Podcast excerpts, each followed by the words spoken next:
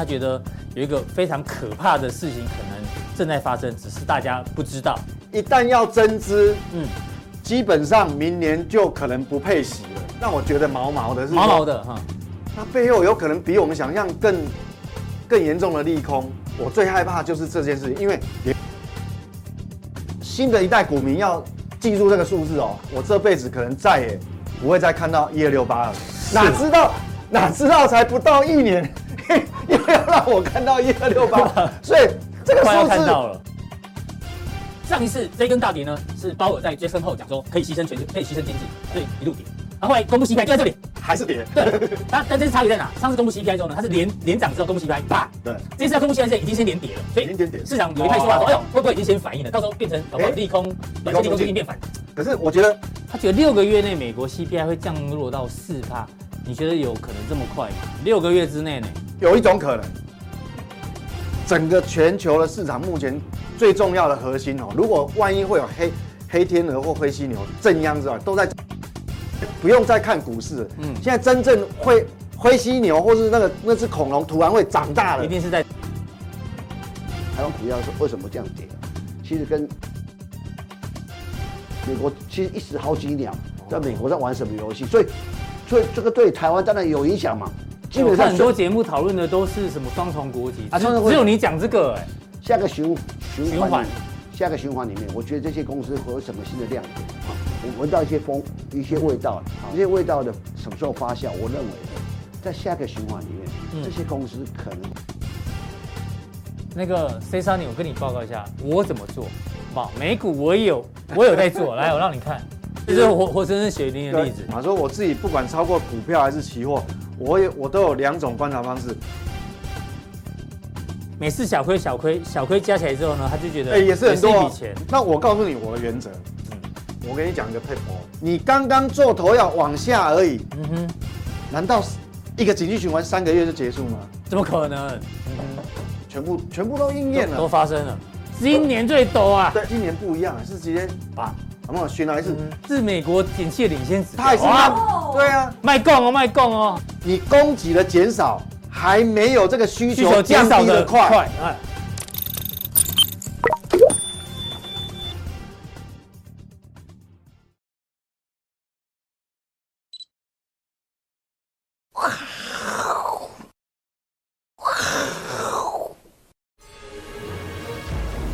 迎收看，我是金钱爆，带你了解金钱背后的故事。我是大 K 曾焕文。首先欢迎两位大师，第一位是财经 V 怪客 Vincent，第二位是这个知名节目乙哥聊天室知名主持人黄奇乙哥。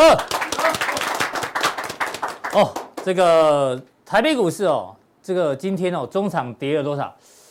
两百七十点哦，哦，这个一二八一零哦，昨天美股其实哦小跌而已，但台股今天怎么？怎么跌这么重？我们看到底多重哦？收在最最低点嘛，几乎啊一二八零九。哦，姐夫都来了。对，那早上还开玩笑说，哎，距离一二六八二只剩下一百二十八点，哎，随时不小心哦就要打破我们当初的所谓的天花板。我们当初一二六八是我们这个年代的天花板，现在呢大家以为变成地板，就地板这么快就来了。哦，对，这个行情变化非常的快哦。那今天为什么跌成这样呢？明明台积电哦，哎呦，公布了它第三季的财报，哎呀，非常的不错哦。第三季的 EPS 啊，十点八三，然后获利两千八百零八亿，毛利率六十点四，都是再创新高。但台积电今天的表现，我们来看一下，台积电，台积电，台积电，今天呢，哦，底价还没有涨，晚节不保，对啊，最后杀尾盘。本来靠它在撑盘，最后十分钟对，那今天到底是跌谁？我们看这个跌幅排行榜，你就知道，原来跌的是金控股，还有这个塑化股。那金控股跟塑化股怎么跌这么重哦？到底跟 V 哥来做讨论，因为他觉得有一个非常可怕的事情可能正在发生，只是大家不知道。好，进入到今天的行情之前呢，我们看一下今天 FB 哦，我们很久没发了，发了一则盘中哦，目前跌破一万两千九。大家来留言一下，到底阿伦斯基指标呢是做多还是做空？我跟大家保证哦，我手放在我的心脏这里。阿伦斯基今天一早几点几分就有做单，而且做的是选择权，到底他做的是 call 还是 put 呢？请锁定待会的加强力，因为这太重要了。然后今天呢，你看没有送礼物，我竟然高达快八十折的留言哦，就知道每个人心中都有一个反指标。乙哥心中，你们公司也有你的反指标的，听说了。每个人心中都有个断背山一样道理。对，哎呦，你你说你说什么？到这个年纪讲这句话的是你是要宣布什么吗？李安李安李安那个电影有讲，每个心中都有个断背山啊。是，对啊，我我们心中都有一个反指标哦。阿伦斯基目前是我们说真的。可能蛮准的反指标，最有价值球员。对，到底是二零二二年最有价值球员。对啊，做 call 还是做 put 哦？请待会锁定我们的加强錠哦。那我刚看一下留言哦，大概一半的人希望他做多，一半人希望他做空啊。对，大概一比一。好，那马上进入到今天的主题哦。我们先跟 V 怪客来做一下讨论。这个黄天木主委哦，在黄天木主委啊，在立院啊接受质询的时候呢。因为台股今天跌成这样，我们先看一下他昨天说什么。哇，我们全副武装？哎，对，这是谁啊？托塔天王哦，他是在李罗，呃，不是李罗啊，他是怕什么？就李罗。托炸罗托塔天王是谁啊？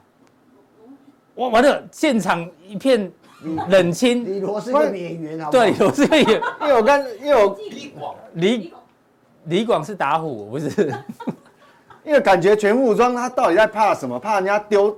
丢石头还丢鸡蛋？好啦，我们公益起托塔天王，他要托住托住一万三，因为我以为他立法院要穿这样子。这个因为立委问他说台股会不会跌破万点？昨天讲嘛，他说希望啊，现在股价大概一万三，你近日哦，谢谢，再往上攻，结果呢，今天就跌破一一万三千点。好，那另外一个呢，他特别提到这个呢，如果投资人非理性。非理性的哦，然后缺乏信心的时候呢，就会禁空令，然后平盘平盘下不得放空。现现在是禁空令嘛，这个还没有嘛？对，啊，未来还有可能这个，这个对啊，那我们才讲说这个，干脆就宣布平盘以下不准卖出，那永远就不会跌啦。是，那那你看 不是吗？平盘以下不能卖出，那就那就大家那就没有交，顶多没有交易量。就是你讲的，就台股就封城就好，大家都不要动。好不好？因为因为不能做空嘛，就跟俄罗斯一样。对啊，就这样就不会跌啦。哦，是不能卖出。原本想说国境大解封有没有？就今天长航、华航都跌停。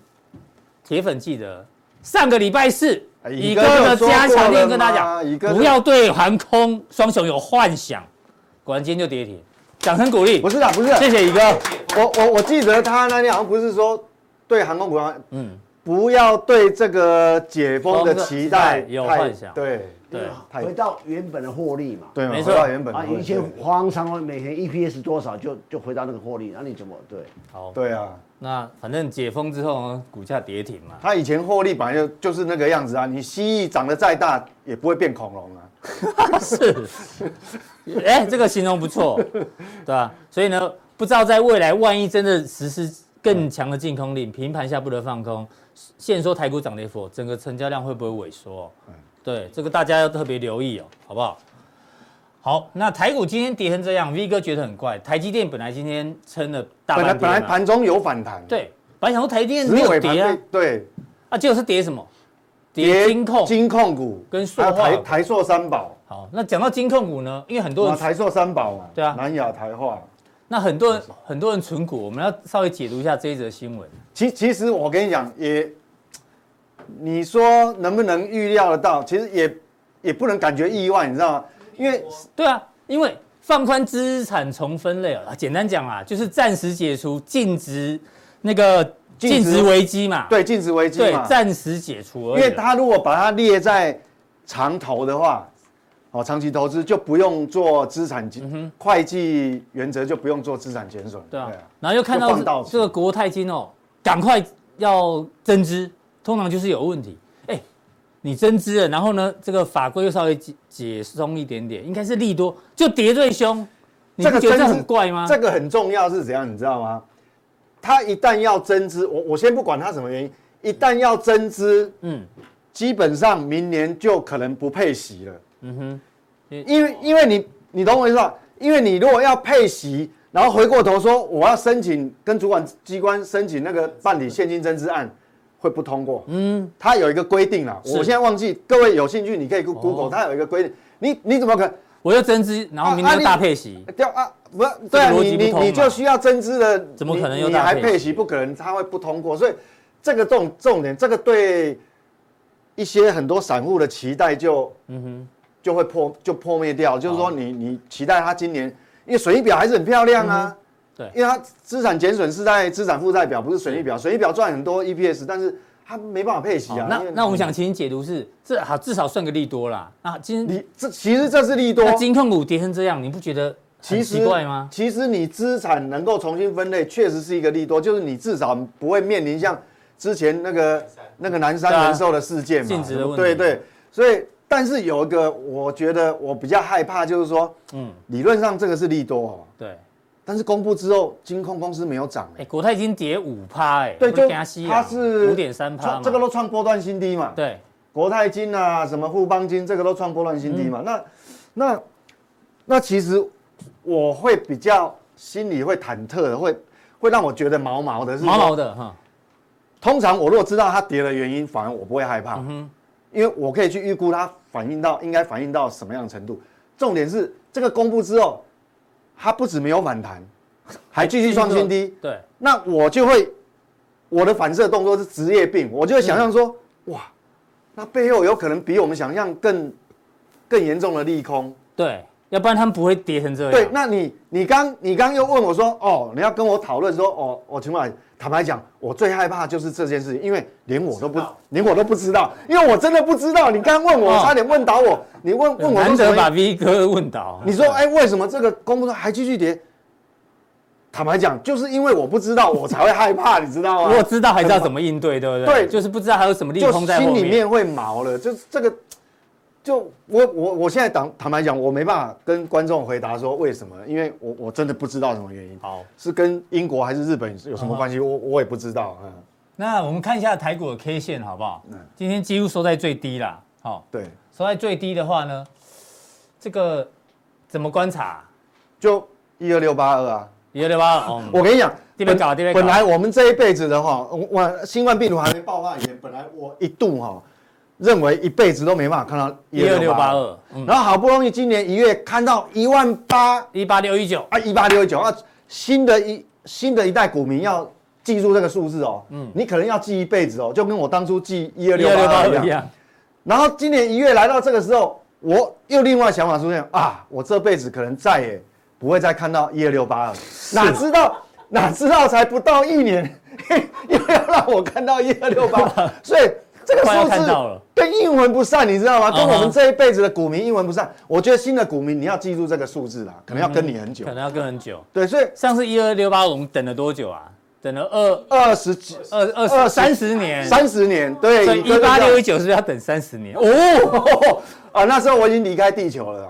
现在现在大家都假发离哈，要离开没那么容易。所以其实我是觉得说，真的，我我就是因为我不知道原因哈，我我才会害怕。对，所以这个还大家还是要留意啦，就那个那个部位的控制还是还是要要要小心一点。好，这个台股现在还目前极短现在是没有乐观的理由了哈。那我们回到这个美股，今天晚上八点半大家最关心的事情呢？不知道你下好离手了吗？因为你看节目的时候呢，可能可能已经这个 CPI 公布了。现在我们录节目的时间是在下午嘛，所以大家都还不知道，所以你大概还有六个小时去买乐透的时间。啊，你现在讲他们看到时候已经来不及了 啊！对对 对，好，我们讲一下昨天哦，美股哦，这个为什么那么疲弱？嗯，PPI 公布嘛，因为 PPI 公布的数字，哎，底下预估值是八点四。就算八点五，其他回的不深，对，回回太少了。对，我觉得回太跟这个有关系。所以美股疲弱。那今天大家最关，呃，连连核核心只掉零点一耶。对啊，就掉的很慢嘛。就就我想问题应该就可能就会在这边了。就是那大家在猜说今天的 CPI 基本上会不会往下？理论上你看，我们说过去一年哦，PPI 跟 CPI 的走势是同步，几乎都是同步，有没有？那它既然它已经掉了，理论上所以 CPI 今天会掉啊，只是掉多少的问题嘛。上次是八点三，现在预估八点一，会不会掉到八点一？不知道，太少了。对，就算掉到八点一，所以你还是很高啊。你就算符合预期的话，其实，一 FED 还是不会改变它的它的那个那个那个货币政策啊，它惯性不会改变、啊。一个我们往右边移一下，你看一下为什么这一次的这个 CPI 很重要。我们拿这个标普标普五百做这个范例哦。上一次这一根大跌呢，是鲍尔在 Jackson Hole 讲说可以牺牲全球，可以牺牲经济，所以一路跌。然后后来公布 CPI 就在这里。还是跌，对，它但这次差别在哪？上次公布 CPI 之后呢，它是连连涨之后公布 CPI，棒，对，这次要公布 CPI 之前已经先连跌了，所以已经连跌。市场有一派说法说，哎呦，会不会已经先反应了？到时候变成搞不好利空，短线利空最近变反弹，哎，有有可能，对，有有两种声音啊，你觉得？有可能，可是我觉得，嗯，是不是有机会利空出尽？如果我们从技术面的负乖离。数字来看是有机会，技术面是有可能的。对，但是其实我也没把握。嗯哼，坦白讲没把握，这个一翻两瞪眼。对，因为因为因为你你说，如果公布出来的数据哈，那它降的速度很慢，那 FED 它一定还是照它的进度就这样升息啊。对，就算利空出尽反弹，我想啊，就算利空出尽反弹，也只是反弹，它能够弹多远？嗯哼，你你后面面对它还是继续升息嘛？对，所以所以。那所以这个我觉得哈，这个比较现在我们目比较尴尬的地方。对，那我们今天借一下乙哥 FB 的图了，好不好？一个就勇姐哦，CPI 上次是八点三嘛，那现在穆迪啊，穆迪分析这个经济学家说，他觉得六个月内美国 CPI 会降落到四趴，你觉得有可能这么快吗？六个月之内呢？有一种可能啊，油价迅速迅速下跌。最近油价开始走弱啊，就它先反弹嘛，嗯，就是公布就大家预期会减产，对，减产。之后涨，然后现在要回下来，有可能哦，嗯哼，因为你如果如果景气下滑速度够快，那可能需求掉下去，这个哈，哎，这个问题等一下我加强定，我会详细把我我的看法分享给各位。从油价角度来分析景气，这个也有可能哦，这有可能哦，哦，那我接下来 V 哥跟我们来对，那主要现在现在我们讲说美国主要在。在这个这个 FED 的，它它有很多机构嘛，嗯，专门负责在 在研究这个数数据的 CPI 即时预测的，对，即时预测。那目前我们看哦，现在的即时预测，这个是上个月的嘛，对，好啊，这个是上个月的数据。那现在今天晚上要公布的是这个，但我们在录这个节目，我在讲现在还没有公布，嗯，那它预测是八点二，哎，对，八点二其实只降零点零五，哎，哎，那这种降幅。好像市场对，所以没办法接受吗？所以你没办法，你不用太过于期待说哇强力反弹，我我不敢期待，因为你降的很很少。是，那降的少就算了。如果我们再看核心，核心上个月的数字是六点三二，哦，核心还增加，反而还增加零点三，嗯，哦，那那那就不得了了，那那那我所以我不敢期待。哦，所以结论就是这样，CPI 如果公布之后呢？这个真的有短线利空出去，那也只是反弹。对，就算利空出尽，我我我我可能如果这种数字出来，就算利空出去，它可能弹也弹不远。那万一如果连弹都没弹的话嘞，那那就更惨。那你那你帮我问到，我也不知道怎么办呢？弹都没弹，那就一二六八二啊。嗯哼，一是一二六八二 对，一二六八二。对，嗯，对啊。那我那我们现在看，主要整个全球的市场目前最重要的核心哦，如果万一会有黑。黑天鹅或灰犀牛正央之外，都在债券市场，其实还不是真的股市。其实股市已经反映很多了啦，跌很深了嘛。好，那其实就是说，你这个债市是不是还会有更意外的事情发生？那如果我们以现在当下这个到昨呃到昨天为止的交易价格来看哈，是呃交公债殖利率来看哈，嗯，它是还没有创新高，没有创高，但是。它随时也有可能创新高，因为太近了，差一点点，就跟一二六八一样，差一点点。对 对，太近了，随时就过。所以说实话，现在当下当下在录这期，真的很难研判。嗯，那我那如这个可能各位数字不一定马上可以看到，你可以或是你去抓那个公债公债的价格，是，因为有在金金融市场常在做交易的，其实你看这个直接很快。为什么？因为只要你有期货开户的话，你都看得到这个价格。嗯，那现在这个是。十年美国 十年期公债期货的日 K 的日 K 线，你看嘛，其实它也是僵在这边，理论上应该会反弹，可是你看它弹不起来。对啊，所以它也是在等这个数据啊。大家都在等这数字。对，所以它它也有可能一个不小心就哇有。它如果一跌破那个两年期，应该就过高了。对，就过啊过高，你说股市会不会反应？当然会嘛，因为一定跌的。你那个利利差又拉开，代表什么？我们美美中。两两两国的那个债券殖利率又更大啊，是不是只有美台两地？嗯，不是啊，全世界都被它拉开了，对，全全整个亚洲都拉开，所以这个还是要要蛮小心的。对啊，这个一切都取决于但那个今天公布的。对，你就看债券的价格就知道，它如果万一创新低，那大概殖利率就是创就就创高。那我们往下走的话呢？哎，最近开始发觉这些新闻变多了，都其实正央都在债券，都因为债券。美国财政部长耶伦啊，他开始担心。美国国债缺乏流足够的流动性哦，他认为这个英国养老金危机哦已经蔓延到美国乐色债，然后 日本十年国债连续三天没有交易啊，哎，今天也没有交易，这四天了。大家想想看，今天的量，现在大家开始担心债券问题，担心英国，担心日本。我们节目什么时候跟大家讲？十月三号啊，很早，对，加强錠，有没有？对，那时候已经。你已经讲英国的问题，对我那时候说，而且我那时候直接讲说，英国是不是只有英国有这个问题？不止，对，来来来，日本，对，哦，这个有图有真相，都已经提提醒大家，现在媒体才在做追逐啊，追逐你你担心的事情。对，我觉得那这样有点慢了。其实那时候我们要警觉性，因为十月初的时候，其实加权指数还没有那么惨。没错，对啊，所以其实那你继续帮我们追踪，既然现在媒体都在报道英国、日本国债的问题，那主要就是这个养老金现在变成。只有两件事情，因为最近英镑还有反比较明显反弹哦。嗯、那其实英国现在能做的事情哦，其实只有，要么你只能牺要牺牲也，要么牺牲公债就就放好了嗯，放好起就就就跌下去，然后要啊，然后就维持英镑的汇率。是，否则你如果去救公债，那英镑有极大的可能性就重贬，就一直贬，那重贬你一样会出事，是。因为它算是货币定嘛，所以现在两难，因为因为你要付公债，它要买进，是。那一你要大量买进公债的时候，你要撒钱出去，你就等于一手交割把公债拿进来，一手把货币又丢到市场，那货币就那英镑变多了，英镑的重贬，其实它会陷入，它现在其实就陷入英那个日日本央行今年的这个死胡同一样了，是，所以只是说日本比较早，它比较慢，哦，所以现在变成说，你看这个也是也是。因为本来是讲说礼拜它购债只到期限到这礼拜就今天。对啊，呃，金额是 double 对，本来五五十亿英镑，下面对一百亿英镑，但是有点护不住啊。对，但是我我的看法是应该会延长。嗯，你如果只到今天的话，那后面一出事就就完了。对，因为因为这个英国养老基金哦，我上我我们上次嘉义有讲嘛，那是非常庞大。有兴趣的把那一集讲点再来看一遍。而而且现在重点是啥？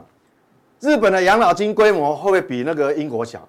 不会，比它更大。啊 所以这个问题是，所以它有流动性问题。因为美国，因为日本的债券它也没有交易量，这个才可怕。所以这个不止现在不止英国，现在全世界，我觉得金融市场哦，应不应该不用再看股市？嗯，现在真正会灰犀牛或是那个那只恐龙突然会长大了，一定是在债券市场，应该是在债券，那就是英不是英国就日本，好会出这个事情。那那日那日本，但是它没有量。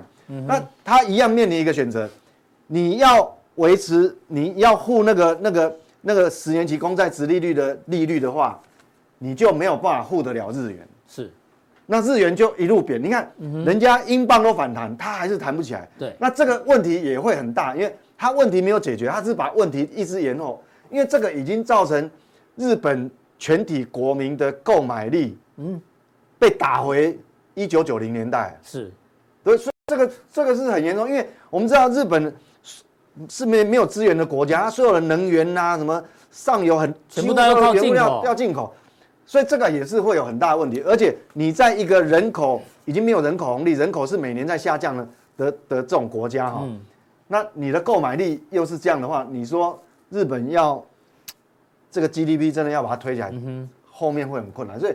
这个我记得当初日元贬破一百二的时候，大家说：“哎呀，换日元，换日元。”啊，现在天天都便宜。对啊，一四五，哎，没有没有人敢讲哎，哎呀，那因为我就说这个就是两两个极端，你你要你你要护那个那个公债，那就没你就顾不了这个，因为这是这是两两个相反的。所以英国跟日本的问题，对这个我们这个还存在，要持续关注，还是要持续观察。哎，好，这问题没有解决啊。那其实我们讲说，日元的贬值，其实它也不是。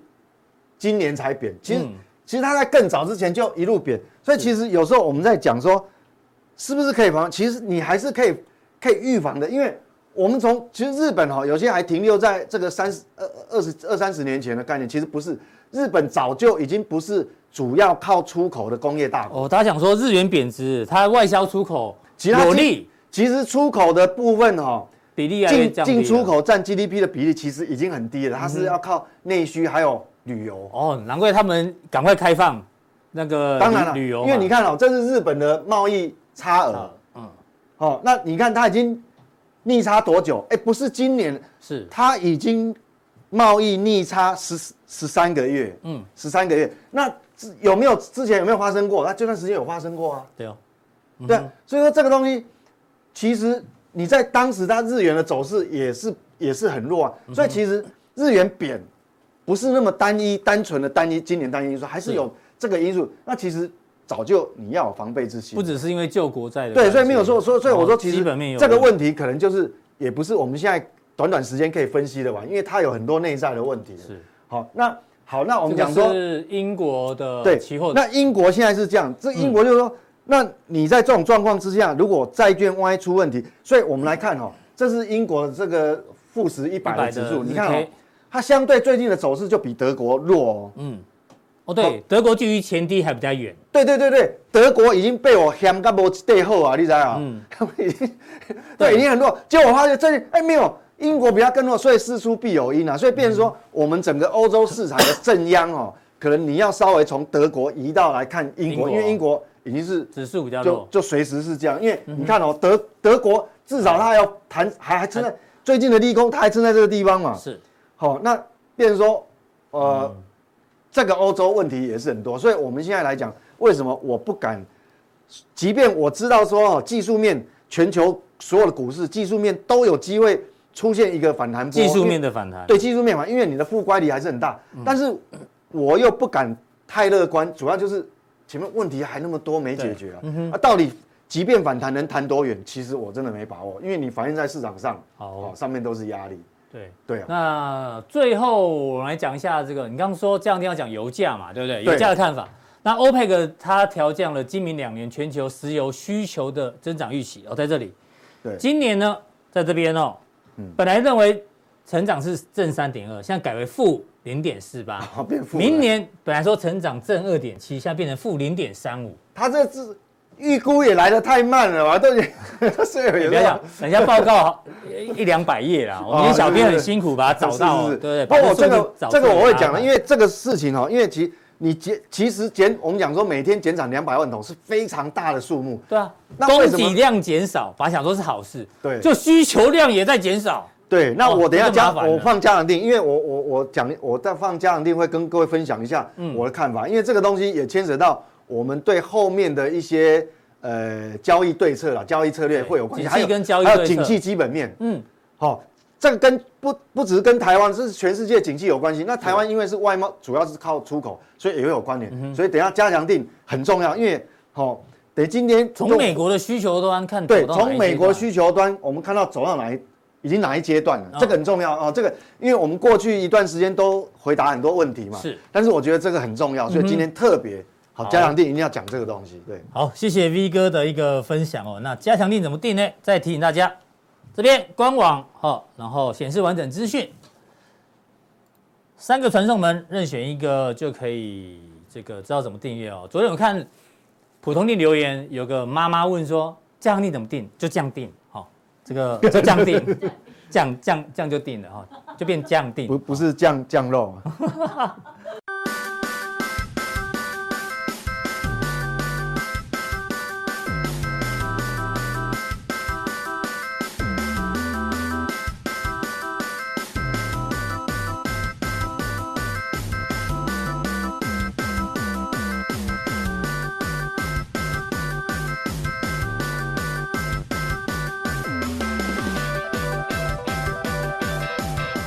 在一个老师，对，宇哥今天要跟我们分享什么？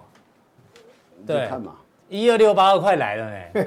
对啊，我这样讲好了，因为一二六八二是一九一九九零年二月十二号创下一二六八二。哦，哇，好厉害！那真的是那一八六一九什么时候？我我我忘忘了。二零二二年一月五号。哦，要记起来，记起来。一月五号。啊，过呃啊，过了三十呃，过了三十年才过嘛。嗯。过就没有回撤一二六八二嘛。啊，如果说一个重新来测个底也没有什么。也是 OK 的，合理的。这个三十年大关卡过了就没有回撤嘛。我觉得压力变支撑嘛，总要回测看看嘛。测试一下，测试一下，从来没测试过，对，还可以的。我就我就 因为你上礼拜跟大家讲说最后一里路最痛苦，最后一里路啊，那现在还在最后一里路当中。其实最后一里路，我我讲最后一里，有时候人就是最后一是那种心心力交瘁，会造，因为很多股票开始补跌。嗯，那基基基本上过去我们刚刚看到的股票，说从台积电一路到过去台积电没那么大的时候，我们就看台台塑三宝。对，所以它说连续重挫的时候，也是一种一种情况。嗯嗯，是台塑三宝。我我还是我还是认为嘛，台积电还是台湾下一个循环里面很重要。那我们说，股票跌，股票股票股票，我我我要讲说，这次要讲什么时候？每次股票大跌之后，你要是知道过去，呃，有钱人或赚到钱的人，之所以会赚到钱，或者是成为有钱人，就是在这个最大变动的时候，嗯，他的选择的决策嘛。对。而我就说，财富重分配就是在我如果在多头市场，打开都看到急嘛，嗯，哦，但是在跌下来的时候。这个这个这个这个点，如果能够掌握住，掌握住或趋下个趋势掌握住，啊，就就会发展。上次我记得你说台积电打对折，可能就有机会嘛，六八八对的三四四，哦，我不敢像三九五，哎，三字头。我讲你，我我我记得哈，那大家很很多人讲，我我前阵子又翻突然翻到李嘉诚传的，他其实发财的转转捩点在哪边？就是一九六零年代。香港大暴动，那香港那你有看《雷诺传》有没有？《雷诺传》不是有有有。有有有共产党跟国民党，我的两个两个对打嘛。一九六零年代那时候刚好中国文化大革命嘛，那个时候黄这个香港房地产大跌嘛，然后李李李嘉诚开始继续买，他去当那个李靖托托什么？托塔超人。我说我说我说我说哈，这个才是说每次财务重分配，你会发现很多人赚到大钱的人都是在就是在一个大循环的的底部。相对低点开始买股票，而且。买到趋势对的股票嘛，嗯，这才是这是重点，所以我们要看下一个循环趋势。我我认为啊，我们从这过去来看啊，每个从一九八零年一直在看啊，每个循环都每个循环的一个一个趋势跟方向要抓得准。一九八零年到一九九零年是什么什么循环？是台日币升值的一个一个循环嘛。嗯，我说台湾的那时候的从六三六涨到一二六八二嘛，嗯哼，六三六涨到一二六八，然后是金融资产股在涨。那一九九零年电子股在涨嘛，两千年之后说金砖四国嘛，嗯。那现在下一个循环是什么？对，这才是我们要去开始思考问题。尤其当股票大跌的时候，大家要得要得冷就冷静起来，想想什么循环。而且其实我我这几天在跟很多朋友讲说，你要开始要开心一点，说即即便股票跌，最后一路很辛苦，心理压力很大。可是要想未来两三年，可能一年后、两年后、三年后，嗯、你要开始准备发大财了、要开始要开心啊！你不要以为就是有避开这一波风险的人，其实你的这个。财财富重分配机会，再等一等，再等一等。其实我我我这样讲哦，其实最近的一几个几个动作，几个动变化，大家特别注意。其实股票，我台湾股票是为什么这样跌？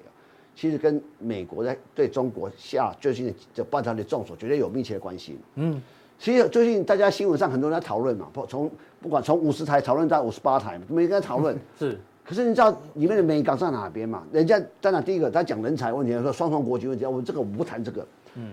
应该这样讲，你你要理解哦，这个他有个中美国有个，我觉得我美国是往中国往死里打，你知道吗？嗯，就你也知道他有个所谓最终客户是谁？因为美国是规定不能卖东西给卖金那这个东西给 AI 或超级电脑的给中国大陆，他会追求你最追求你的最终厂商是谁？最终客户是谁？假设我卖一个一个简，因为。AI 好像 AI 不是只有 NVIDIA 跟 AMD 有事哦，嗯、那只是几几你在一个一个超级电脑里面，其实它还有一个简单的东西，像像什么电源管理 IC 啊，什么东西。通常我我我 PC 也要那个也手机也要什么都要用啊。我卖我今天假设卖给大 K，嗯，你去做这个东西，嗯哼。可是可是你又卖给 Mason，Mason 是做超级电脑的人，哎、我有事哎、欸。哦，这样子签回来，你最终客户是他，我有事啊，那怎么办？那我就跟讲，跟呃跟大 K 讲，大 K 这样子好了。你在中国以外有没有生产？有有有，我我在东南亚应该有。我就卖给东卖去那边哦，你不要让我有，不然我就就会开始审慎，开始不卖给你。这个问题很大，就是说大家这个我我我简单讲叫做供应链去中国化。嗯哼，好，这是第二，第一啊，第二个是什么？你要理解哈，我们讲下个循环绝对是电动车的时代嘛。嗯，然后你你看每个科技产业变化变化都是呃上个时代是智慧型电脑嘛，呃智慧型手机嘛，下个一定是我们讲了电动车，smart car 嘛，车子嘛哈，就电动车，然后说智慧车好不好？自驾车、电动车。你要理解，现在目前全世界电动车发展最好的国家是哪里？中国大陆。中国大陆为什么？中国大陆市场大嘛，全世界一年卖一接近一一一亿辆的车子，中国大概卖超过两千万嘛。嗯，所以很自然而然，你就去发展电动车这个。而且电动车大家站在同一个一个起跑线嘛，而不是说你你的欧洲比较厉害，美国比较我中国。所以你说美国要前要，那你很简单嘛，前置中国大陆电动车发展。下个好，现在电动车发展这程度，说中国发展很好的电池系统是中国最好嘛？嗯，宁德时代这些好，啊，你可以发现下一个往什么走？往自驾车、往智慧车走的话，那你要理解，未来的一台电动车就是里面就是一台智一台超级电脑。肯定的，对。对啊，那我美国现在不卖，不能不能不能支援你的，不能卖超级，不能支支持你的美中国超级电脑，变成你的你的你的你的自驾车、你的电动车已经就就发展在这里了，就停在 Level 三。对，如果大家都跑到 Level 五了，这样。啊，对，如果中美国不出手的话，你相信一件事情，未来电动车所谓 smart smart car 或是什么的，这规格是美中国制定，是是中国制作规规格。嗯，所以这个中当中国制作规规格的话。美国美国一定不开心了，没不是不不是不开心，说会会国的这个基础会动摇啊，嗯，不行这样，所以美国其实一时好几鸟。我说我说，你所牵扯到牵扯到的一个一个一个逻辑，就说哦，在美国在玩什么游戏？所以所以这个对台湾当然有影响嘛。这短时间在在一两年绝对有影响，因为基本上很多节目讨论的都是什么双重国籍啊，只有你讲这个哎，啊不然呢？节目真的是。蓬荜生辉啊！真的吗？对对对，我所以你要去想很多事情，你你不要看着看图，大家关键时刻会讲这个吗？不会，好不好？对，黄世聪会讲这个吗？不会，不要这样子，对不对？不会，要是会 不会？会，不，我我我我想我在想的事情就是说，你不要跟着新闻讲新闻嘛，就没意思了嘛。对啊，对，我是说你要理解这个这个循环在，那我我的看到，其实大家哈有幸生在台湾，下个循环绝对台对台湾有利，为什么呢？好，哦，我们。呃，这这你看林志玲都要回来，对不 对？林志玲都要回来。对，这个林志 林志玲要洗衣，要洗衣啊，不干了。对啊，他什么产后忧郁症没有啊什么的。林志玲快五十了，不要这样讲。对，差不多跟我年纪差不多。五十岁能够长成这个样子，不容易，不容易啊。他觉得很辛苦。所以这样，这是双十国庆，我看到陈美凤出来上课，哇！你有没有看过陈美凤的同学长什么样？对不起，对不起，真的有次我他从没有 po 过他同学的照片。有次大概以前哦，以前的以以以前超级星期天，你知记得寻找朋友吗？对对对，阿亮阿亮嘿，他有次把陈美凤的同学找来，就他不敢上节目。没有，他有上节目啊，同学，哦，他同学他就这样。我把你没上，你告我。六十五啦，陈美凤。对对嘛，他是可以领导人年纪的，我跟你讲，真的。坐公车免费的啊。坐。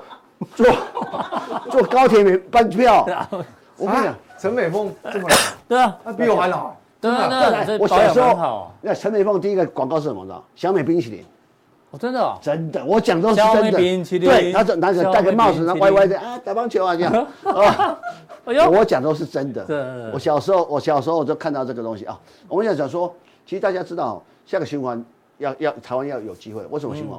其实刚才别人讲了日币也好，什么币，其实货币的趋势跟我们讲一个新的，一个一个新的一个变动点出来。我们看下一页，我们讲为什么讲到林志玲？对啊，林志玲讲一下。为什么日嫁给日本人嘛？对啊。他为他为什么要嫁给日本人阿 Kira 啊，这其实阿 Kira 嘛，长得蛮像，跟你蛮有点像。你你不要这样，我会被杀好不好？我会被出征啊！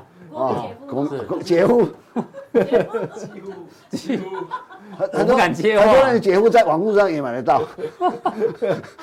哎，这什么梗啊？我不晓得，随便讲。哦，大家知道这是 INF 最新的，其实还有个最新的。嗯，那我们之前的 INF 的报告。那林志玲吸引跟这有什么关系？日本人今年年均哦，我我我我今我今天先不要看，我我今天问了很多人啊。呃，先就不要看我涨起来，先先我帮你打，帮你打。先先不要我我，大家去想想，现在呃日本人均 GDP 多大。日本人均 GDP，阿伦斯基的贡献，啊，阿伦斯基贡献，人日本人人人均 GDP 多大？台币大概几万？不，美金的讲美金，美金啊，美金啊，人人三万，靠，没有人人均 GDP 讲台币的啦，对啦，都是用美金在做比较的啦。反正你讲一定错，你随便给我个数字啊。两万。不止，哦，泰国也不止。总编都快发疯了。年金科科说，啊，大概多少？日本人年均？GDP GDP 几万？年均哦，哎，人均 GDP 啊，呃，每年这样子哦，人均 GDP 啊，就 GDP 就十十万，啊好，那那算了哈。十万美金。很多人跟我，很多人跟我讲，就就好不好听的，还我就觉得这就是一般人想法，就像 就像我最近常听到百灵国的的 podcast，他有个这个编叫这个小编叫蛇编，他刚刚最近去韩国玩，他一直讲一个东西，我就受不了。他说，韩国啊，这人均所得超是台湾的两倍啊。我说你明白吗？现在没啊，你民这新加坡，哎呀，然后那车那个他没知识也要看电视啊，不不不能怪人家小孩子，不会不能怪人家，因为因为你就知道，他说这个你看这个韩国的计程车费跟台湾差不多，啊，现在他所得比我们高两倍，百分比他差不多，我是不是？为什么台湾常常常把自己贬得很低很低？我不懂。好，给好公布答案，这是台湾在这里，台湾有没有？有有有。三万六。哦，预估预估啊，三万六。日本。二零二零二零二零今年。今年。日本多少？哎，要了，我先看韩国，韩国考虑啊，考虑啊，三万四千九，今年要超过韩国。嗯，对呀，韩国日本你加了三万九，哎，接近了呢。对，那最最新最新的最新的 IMF 报告其实是超跟台已经超接近了，差不多。日台湾超越日本，哎呦，最新，但是我没有更新。还有重点，重点来，意大利的意大利。三万四而已，人均机舱哎，我我说哎，哎呦，法拉利呢？对啊，普拉达呢？哎呀，没有，普拉达。那以后台湾的内德会超越普拉达哦。哦，我们那那那就不会，那不会，那还是不会，啊，那不会哦。对，这个男的男的点。这个科威是什么？产油国呀，三万八。哎，而且波多黎各哦，为什么排名三六？其实很多哦，产油国比较高了。因属维维维维吉尼亚，维吉尼亚。哦，是这个这这边没有，但是啊没有啊，这是呃两千二零二零四四万九，嗯啊，这个还有关岛哦，这反正它会排很多的地方哈。对，但我我我这样讲哈，这样讲台东亚三三国嘛，日本、韩国、日本、韩国跟台湾，台湾其实这个这个循环已经进入一个像类似相同的起跑点。嗯，啊，那你知道为什么很多人对日本的？对啊，哦我。哦，你讲的对，好，人家汇率贬太多了，因为用美金计价了。我我觉得你讲的对，但是我要我我我就是用这个理论谈谈一个事情。好，你要理解日本啊，这 GDP 啊，呃，人均 GDP 最高在哪一年？你知道？一九九五年，嗯，四万六，四万六，OK。因为什么？货那个日币涨到七七十五块半，嗯，哦，但是这是日本造成日本泡沫经济很大的这个的原因嘛，还非常好。那韩国什么时候？韩国谁？韩国以前是长期在台湾之下，对，他哪一年超越韩国？二零零三年，嗯哼，超越台湾，超越台湾。好，那我我要讲这个什么意思呢？当二零零三年，其实二零零三年为什么他韩国会超越台湾？因为韩国搭上中国成长的列车，嗯哼，所以其实你看，为什么韩国在面对这个中美的对抗的时候，他一直没办法做决定，对，因为他他这些年在韩国。韩国在中国赚了大钱嘛，是的，所以人均 GDP 超过，所以他一直很难，嗯哼，一个一缺者。二零零三年是台湾最惨的时候，为什么？台湾那时候两双两兆双星的时候，才是台湾最惨的，嗯，是不是？你你回想那个阶段，四大产业，好，慢慢的这个循，我们讲这这个循环 cycle 嘛，所以你从从人均 GDP 跟一个 cycle 线，我现在开始台湾超过韩国了，什么意思呢？台湾的产业调整到这个阶段的时候，一。一样面对大一样，大家面对美元条件都一样。也也许说，你说啊，日元日元贬那么多啊，日元为什么贬那么多？韩元为什么贬那么多？你懂我意思吧？大家同样一个基础上去比较，而那我认为下一个循环里面，台湾可能会爬上来，因为我很简单，我刚才提到说，最近一两年会很辛苦，但是呢，呃，这个这个台湾的供应链很多在中国，还有一定会受到影响。我刚刚提到说一下，可是你会发现。台湾的商人很厉害，嗯，台湾商人这些年，其实在布局很多新的生产基地，嗯哼，比如说南向对不对？南向政策，现在很多很多人笑南向政策，可是你发现，今年跟设厂在东南亚的的的的公司，基本上你会发现，先不论股价，它业绩都创历史新高。嗯哼，我我举几个例，如虹创历史新高，你看它获利创历史，巨阳创历史新高，是，丰泰创历史新高，嗯，做些。就预期预期 KY，嗯，创历史新高，获利创历史，还看还有在越南做做做 autobuy 风翔，嗯，获利创历史新高。是，为什么？